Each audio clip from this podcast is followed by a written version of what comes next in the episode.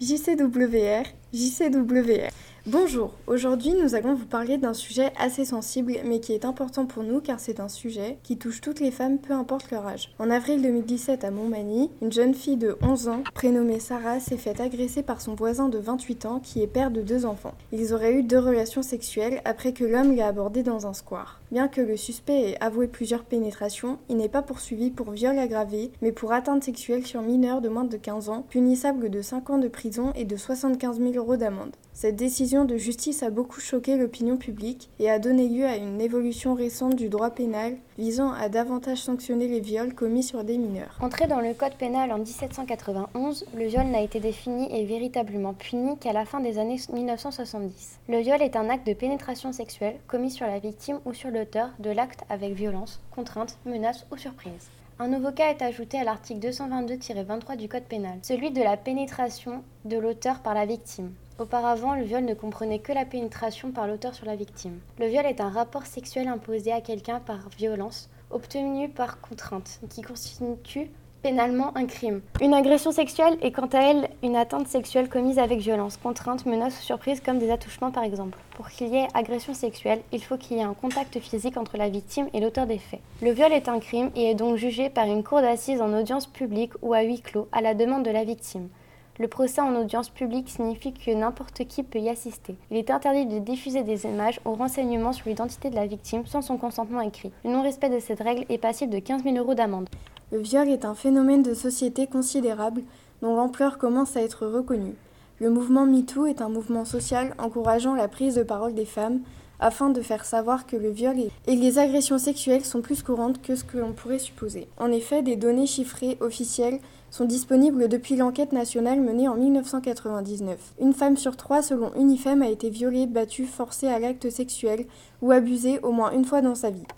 Les abus sexuels sur des enfants sont également très nombreux. Sur 1200 filles âgées de 16 à 17 ans, interrogées lors d'une étude effectuée à Genève, 20% ont répondu avoir été au moins une fois abusées sexuellement. Au Pérou, une étude sur les adolescentes enceintes âgées de 12 à 16 ans a révélé qu'elles étaient tombées enceintes à la suite d'un viol dans 90% des cas, le plus souvent dans des cas d'inceste. La loi française ne punit pas les violeurs de la même façon, qu'il s'agisse d'un viol sur mineur ou d'un viol sur majeur. Aujourd'hui, la majorité sexuelle est fixée à 15 ans. Le 21 avril de 2021 ont été créés de nouveaux crimes de viol sur mineur.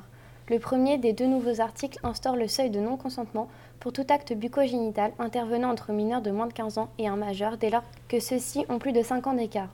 Dans ce cas de figure, l'absence de consentement de la victime mineure n'a pu être caractérisée et établie par les juges. Par contre, ils devront quand même démontrer l'existence d'un acte de pénétration sexuelle ou bucogénital commis sur la personne mineure ou l'auteur.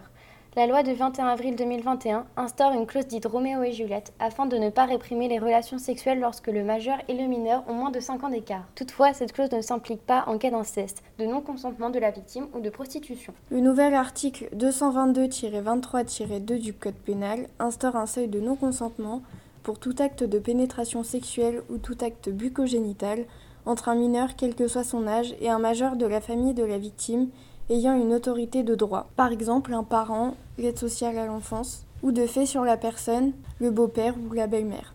L'obligation d'apporter des preuves est requise pour le passage devant le juge. L'auteur du viol risque en principe 20 ans de prison. Si le viol entraîne la mort de la victime, la peine sera de 30 ans de prison.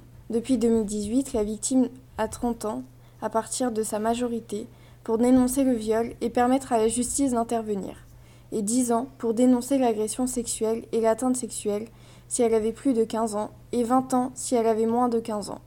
Ainsi, la victime peut engager une action publique jusqu'à ses 48 ans en cas de qualification criminelle des faits, s'il s'agit d'un viol, et jusqu'à ses 28 ou 38 ans en cas de qualification délictuelle des faits, s'il s'agit d'une agression sexuelle ou d'une atteinte sexuelle. Pour ce qui est de l'affaire Sarah, le parquet avait estimé que le prévenu n'avait utilisé aucune contrainte, menace ou surprise sur la jeune fille.